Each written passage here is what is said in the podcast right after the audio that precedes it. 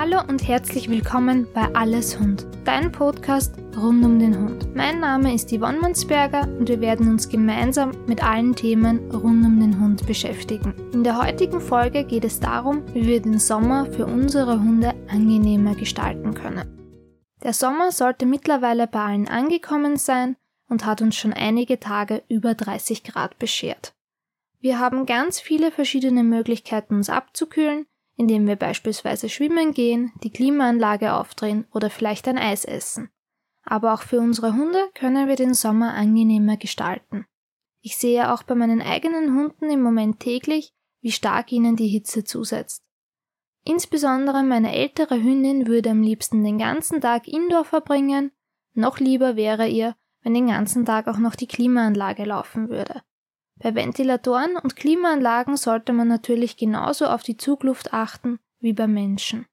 Bevor wir uns den Tipps für den Sommer widmen, sollten wir auf jeden Fall bedenken, dass unsere Hunde eine andere Thermoregulation als wir Menschen haben.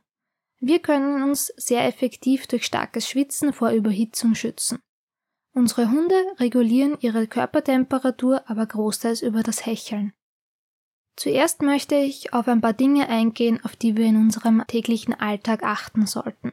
Auch wenn man es in den Medien hört, möchte ich es auf gar keinen Fall unerwähnt lassen. Im Sommer oder auch bei Temperaturen ab rund 20 Grad darf man den Hund keinesfalls im Auto zurücklassen. Auch nicht, wenn man nur geschwind zum Bäcker oder in die Trafik geht. Das Auto wird in kürzester Zeit zum Backofen und es kann für den Hund wirklich lebensgefährlich sein.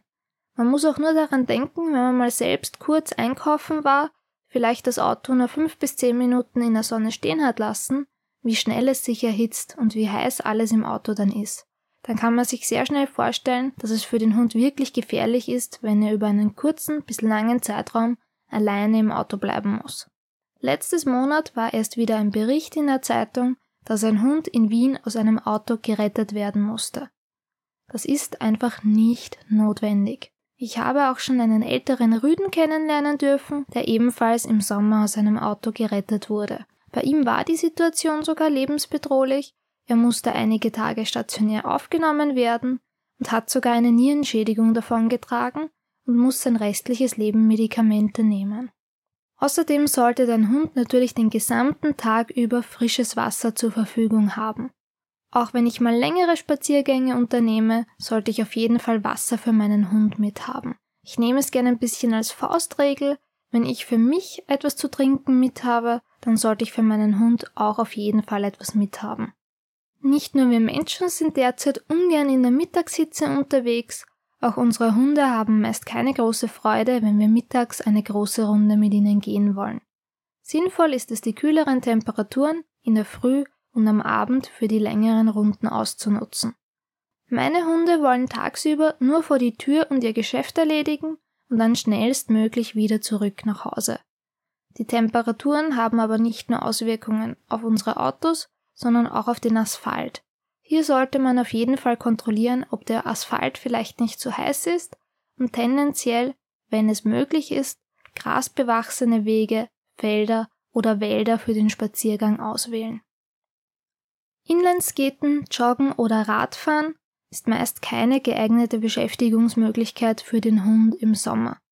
Du solltest auch kein schlechtes Gewissen haben, wenn die Spaziergänge und gemeinsamen Aktivitäten etwas kürzer ausfallen. Nicht nur wir werden schneller müde und finden körperliche Betätigung anstrengender, unseren Hunden geht es im Sommer genauso.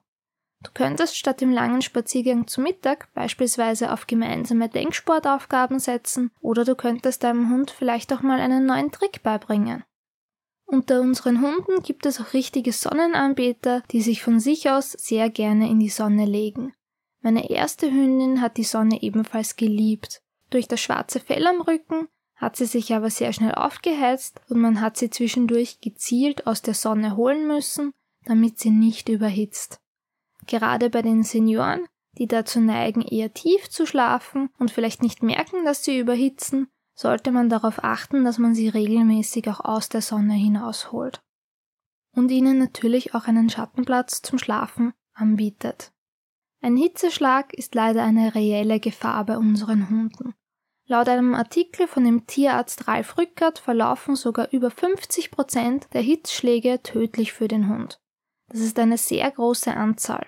Ich habe dir den Artikel im dazugehörigen Blogartikel auf meiner Website verlinkt, falls du ihn dir durchlesen möchtest. Dort erfährst du auch nochmal mehr über die Symptome und was du bei einem Hitzschlag genau tun solltest. Auch das Scheren ist jedes Jahr ein sehr großes Thema im Sommer.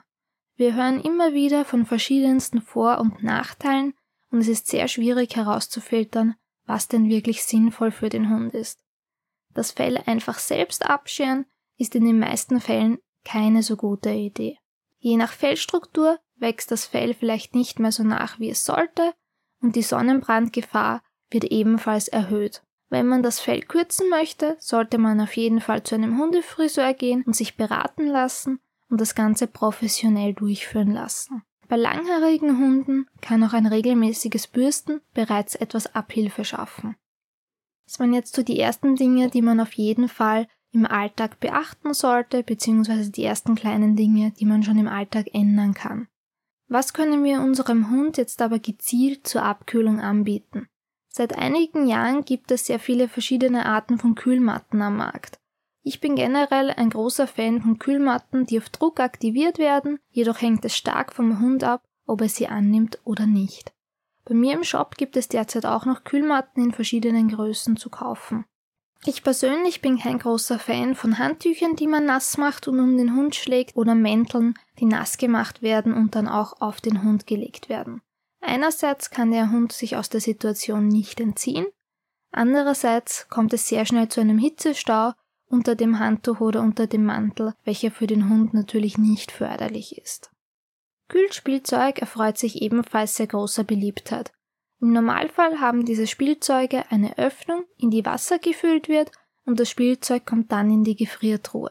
Bei den meisten dieser Spielzeuge ist es aber so, dass sie ganz viele kleine Löcher haben und wenn das Spielzeug wieder aus der Gefriertruhe draußen ist oder wenn der Hund auf dem Spielzeug herumkaut, taut das Wasser natürlich wieder auf und man hat kleine Wasserlacken in der Wohnung oder im Haus. Davon war ich persönlich nicht sonderlich begeistert und auch meine jüngere Hündin hatte keine große Freude damit. Das heißt aber nicht, dass es deinem Hund nicht gefallen könnte.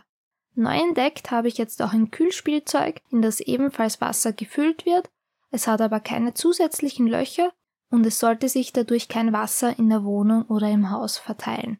Passend dazu hat es sogar die richtige Form für den Sommer. Sie ist nämlich in Wassermelonenform, was natürlich für mich sehr ansprechend ist, auch wenn es dem Hund generell eher egal ist, wie das Spielzeug aussieht. Auch Hundeeis erfreut sich großer Beliebtheit im Sommer. Es gibt im Internet schon ganz, ganz viele verschiedene Rezeptideen, wie man Hundeeis selber herstellen kann. Eine einfache Variante wäre es auch, den Kong mit verschiedenen Zutaten zu füllen und diesen im Gefrierfach einzufrieren. Hier sollte man natürlich darauf achten, dass die Inhaltsstoffe nicht giftig für den Hund sind.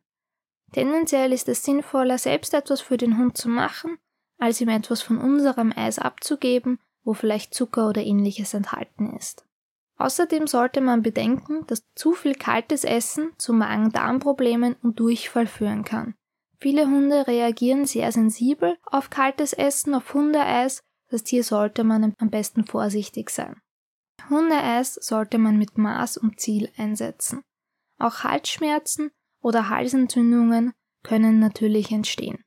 Auch bei der Fütterung des Hundes sollte man ein bisschen aufpassen.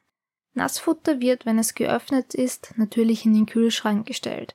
Der Hund sollte das Nassfutter aber nicht direkt aus dem Kühlschrank bekommen, sondern man sollte es zuerst nach draußen stellen, damit es sich ein bisschen erwärmen kann und dann erst dem Hund geben. Falls diese Zeit nicht da ist, könnte man noch heißes Wasser dazugeben, damit sich das Ganze schneller erwärmt. Sehr beliebt ist es natürlich, den Hund mit Wasser abzukühlen. Egal ob mit dem Schlauch oder einem eigenen Hundepool zu Hause. Man sollte den Hund aber nicht mit einer kalten Dusche zwangsbeglücken, wenn es nicht unbedingt notwendig ist. Sonst meidet er zukünftig vielleicht das Wasser. Genauso sollte man den Hund mit dem Wasser spritzen oder mit Wasser generell nicht so sehr hochpushen. Ich kenne auch einige Hunde, die Wasser mit so viel Aufregung verbunden haben und dadurch nicht mehr normal an Wasserstellen vorbeigehen konnten. Diese Hunde mussten erst wieder gezielt lernen, dass man nicht sofort zum Wasser kann und dass Wasser nicht sofort Stress bedeutet. Mittlerweile gibt es auch schon ganz, ganz viele verschiedene Hundepools zu kaufen.